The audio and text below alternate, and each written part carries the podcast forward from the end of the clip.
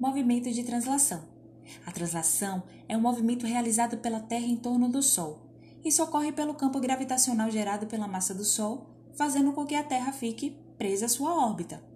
Deste modo, o giro completo da Terra em volta do Sol dura cerca de 365 dias, 5 horas e 47 minutos.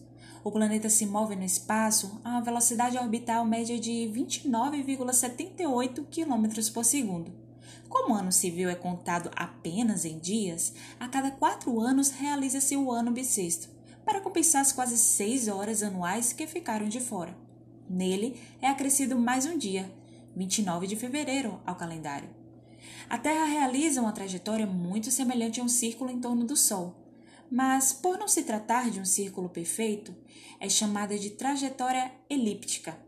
O raio médio da órbita terrestre é de 149,6 milhões de quilômetros. Entretanto, esse número varia entre dois momentos: o periélio, quando o raio é de 147,1 milhões de quilômetros, e o afélio, momento mais distante, 152,1 milhões de quilômetros de raio.